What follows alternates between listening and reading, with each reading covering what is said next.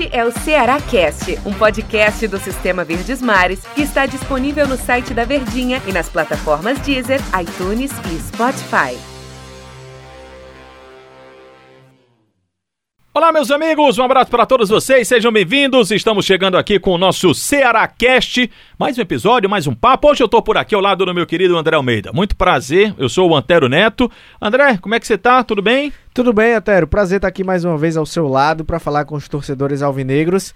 É sempre uma honra participar oh, do Cearacast. Eu acho que você está andando muito com o Del Luiz, viu? Acho que você está andando demais com o Del Luiz e está pegando rapaz, aquelas coisas dele lá. de vez em quando eu ainda encontro J. Rômulo e professor Luiz Eduardo. Aí é, aí é um combo, aí, viu, meu amigo? amigo? Aí junta tudo, eu vou dizer um negócio. A gente tinha feito um convite nas nossas redes sociais, a gente já fez em, outras, em outros episódios aqui do Cearacast, é, um convite para o pessoal mandar a sugestão do que, que vocês gostariam que a gente conversasse aqui no nosso, no nosso espaço. E nós pedimos nas nossas redes sociais, na minha, no André também, que o pessoal mandasse uma sugestão. E nós recebemos uma sugestão muito legal do nosso querido Andrews. Vou, vou até abrir Andrews. aqui o, o, Instagram dele aqui, Como até, é que é? Que foi muito legal a pergunta que ele mandou. O Andrew Saraiva. Não e sei e... se o nome dele é Andrei Saraiva, mas, é, mas o, o, o, Instagram dele é Andrew Saraiva. O, o nick. William, o nick. o nick dele é Andrews Saraiva. Underline Saraiva. Underline Saraiva. E o Andrews mandou pra gente, pedindo pra gente falar sobre Sul-Americana, Libertadores, prós, contras, o que era melhor, o que pode ser melhor pro time do Ceará. E essa pergunta dele foi até mais abrangente, hum. e a hum. gente pegou como mote, mas outros torcedores, o Jones Viana, o Diego Alves, eh, o André Guilhermino, fizeram uh, e o Zaidan Lima fizeram perguntas semelhantes, Antero. Basicamente sobre o mesmo tema, a gente vai englobar todos eles. O pessoal pergunta, meu, o pessoal é, é, interage mesmo, né? Colabora bastante. e aí a gente pegou essa pergunta desse do, do Andrews e é o seguinte: para começar o papo aqui, para mim, essa é a opinião do Antero, tá? O Ceará tá na Sul-Americana. O Ceará vai disputar a Copa Sul-Americana independente do que vai acontecer até o final do campeonato. Então, para mim, o Ceará já está na Sul-Americana com uma boa possibilidade, e essa boa possibilidade vai depender do que, do que acontecer na Libertadores, na decisão da Libertadores, e claro também da Copa do Brasil já é. Eu não acredito que Palmeiras e Grêmio possam despencar. Eu acredito muito mais que o Santos, meio que entre aspas, abandone um pouquinho mais o campeonato, porque aí já foca suas forças para a final do Mundial de Clubes, se ele for campeão da Libertadores da América. Então, se der Palmeiras e ou até mesmo Santos ganhar e sei lá disparar também no Campeonato Brasileiro, mas hoje a gente tem um G7, porque eu não acredito que Grêmio e Palmeiras despenquem na classificação. E o Ceará só tem, na minha opinião, ganha mais força, só não, mas ele vai ganhar muito mais força se for até G8.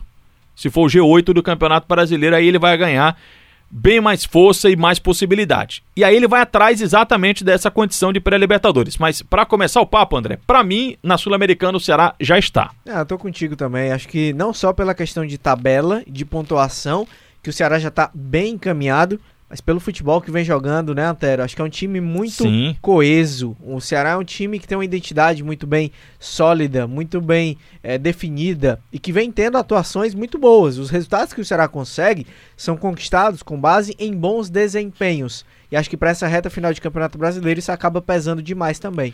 E aí, é... eu, eu vou passar essa batata quente para você mas quando eu já, eu já ouvi, inclusive, a gente está trazendo aqui um, uma, uma ideia e um sentimento do torcedor. E eu já ouvi muito dos torcedores dando esses prós e dando os contras das duas competições. E eu concordo com todo mundo, André. Eu sei que a gente está aqui para tentar chegar a um denominador comum, para a gente chegar a uma solução, a uma definição, mas eu entendo o lado em que o torcedor valoriza a Taça Libertadores da América ou a pré-Libertadores da América e ao mesmo tempo eu entendo quem valoriza a Copa Sul-Americana. Eu entendo os dois lados. E de fato, nós temos os prós e os contras dessas duas. Olha o que, é que a gente está falando. Os prós e contras, contras de duas competições. Contras entre aspas, entre, né? Bem entre aspas, da da, dessas competições internacionais. É, mas é, o torcedor do Ceará, sem dúvida, está muito feliz e satisfeito com o que vier pela frente, Antero. Acho que não vai ter frustração, alguma coisa do tipo, por deixar de ir para um, um objetivo indo para o outro. Mas, sem dúvida, são caminhos diferentes. Uhum. Uma coisa é você participar da Libertadores, e aí eu já respondo a sua pergunta. Manda. Que, para mim, Libertadores. Pré-Libertadores, por mais que seja pré-Libertadores, porque a fase anterior à fase de grupos, é o mata-mata, que ainda vai, você vai ter que merecer, né, digamos assim, você vai ter que se provar numa competição para estar na fase de grupos, mas é um feito histórico participar da Libertadores. Nenhum time cearense participou. O Ceará iria pela primeira vez e com a possibilidade de, quem sabe, chegar numa fase de grupos, dependendo de dois confrontos, né? Passando da primeira da segunda fase, melhor dizendo, porque os brasileiros já entram na segunda fase. Isso. Indo para a terceira e passando também em dois mata-matas, ele já estaria na fase de grupos. Então, além disso, tem a questão financeira também. Deixa eu fazer o seguinte, antes da gente entrar na questão financeira, só para explicar as duas competições. Se o Ceará entrar na pré-Libertadores, a pré-Libertadores ela tem três fases até chegar à fase de grupos, como o André acabou de falar. Na primeira fase, não tem times brasileiros. Os brasileiros já entram a partir da segunda fase. Aí você entra na segunda fase da pré-Libertadores, que é um mata-mata, dois jogos, lá e cá. Passando ele vai para a terceira fase. Mesma coisa, mata-mata, lá e cá. Passando, entra na fase de grupos da Taça Libertadores da América. Um asteriscozinho aí na Libertadores. Se passar da segunda fase, consequentemente você vai para a terceira fase da pré-Libertadores. O segundo mata-mata. No segundo mata-mata, o brasileiro que foi eliminado, ele tem grande possibilidade de ir para a Sul-Americana. Como é que vai, Antero? Os quatro melhores eliminados da terceira fase da pré-Libertadores vão para a Copa Sul-Americana. Deu para entender? Sim. Uma fase antes da fase de grupos, um mata-mata um antes da fase de grupos, quem cair ali, quem foi eliminado ali, aí você tem que ver como é que você foi eliminado. Os quatro é, parece até é, é, contraditório, mas os quatro melhores eliminados vão para a Copa Sul-Americana. Como é a Copa Sul-Americana de 2021? É fase de grupos, diferentemente do que aconteceu na temporada anterior, que já chegava com mata-mata. Competição ela já começa na fase de grupos, mas só o primeiro colocado de cada grupo avança na competição. Você duela com outras três equipes e só o melhor do grupo passa para a próxima fase. Mas você tem garantido, na fase de grupos da Copa Sul-Americana, pelo menos seis jogos. Três jogos fora do país, né? Cê e três ter, jogos em casa. Você vai ter é, três adversários internacionais, são três viagens. Por mais que a gente não tenha numa realidade em que o torcedor pode acompanhar o time, que seria fantástico, né? Sem dúvida o torcedor do Ceará iria decolar literalmente junto com o time para onde ele fosse. Mas é, é, um feito também histórico, né? Você fazer partidas oficiais fora do Brasil para os times cearenses. Mas tem a questão do calendário, né? O calendário Isso. mais robusto, digamos assim. Exatamente. Você garante uma sequência de competição maior. Então. É... E aí, André, quando você vai eh, disputar uma competição assim, ou essas competições, você coloca na balança três aspectos: histórico, calendário, histórico para o resto da vida, o calendário para a atualidade e, com, e, e muito é, é, próximo ao calendário financeiro. São essas três coisas que, coloca, que você coloca na balança. Nós já falamos sobre a questão histórica, historicamente em peso muito mais a Libertadores do que uma Copa Sul-Americana. De calendário, você teria teoricamente um calendário mais robusto, porque você pode passar pelas fases de mata-mata e entrar na fase de grupos. Aí você teria um calendário para lá de espetacular e ainda mais histórico. Seria o filé mignon, né? Totalmente, né? né? E aí tem a questão é, financeira que você estava falando agora há pouco, eu acabei te interrompendo. Não, pois é. é sobre essa questão financeira, muitas dúvidas de torcedores também de qual seria mais vantajoso, porque na Sul-Americana, Antero, o Ceará iria direto para a fase de grupos, né? Isso. Então não tem que passar por mata-mata nenhum. Você já está na fase de grupos garantido. E na Copa Sul-Americana, o recebimento da cota é por partida realizada como mandante.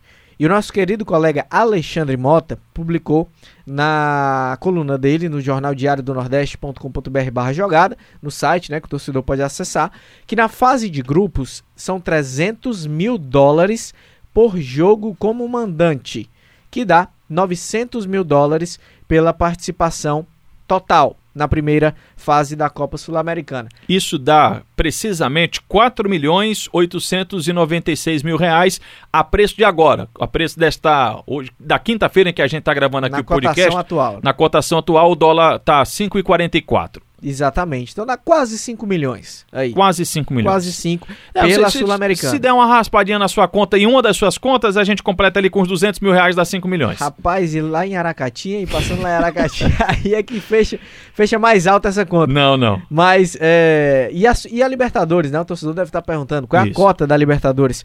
Como o Antero falou, o Ceará e os times brasileiros entrariam na segunda fase do mata-mata da Libertadores, que são 500 mil dólares por jogo como mandante. Então, 500 mil dólares por participação que você faz um jogo como mandante, né?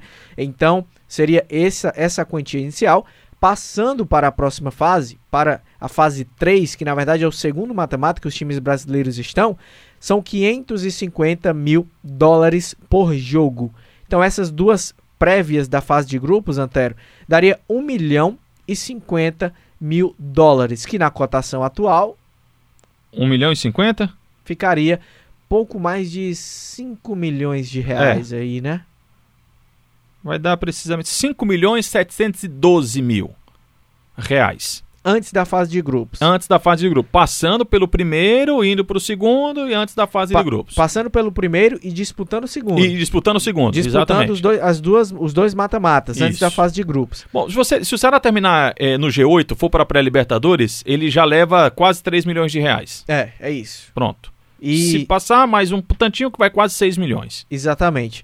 E aí, estando na fase de grupos, que aí é o grande é, filé mignon, né? Que é onde os quatro primeiros brasileiros vão, o campeão da Copa do Brasil vai, o campeão da Libertadores vai.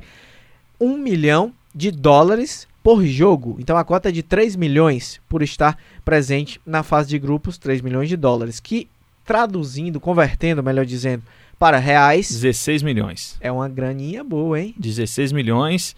E aí você soma com os outros seis lá da, da dos dois mata-matas, vão para 22, 23 milhões mais ou menos. Rapaz, é quase a metade do patrimônio do nosso amigo da pizza, hein? Oh, rapaz, exatamente. E aí, meus amigos, falar em pizza, tá colocado à mesa. E aí você pode raciocinar o que é que vale? Vale o dinheiro, vale a história, vale o calendário. Tudo isso é importante, tudo isso vale.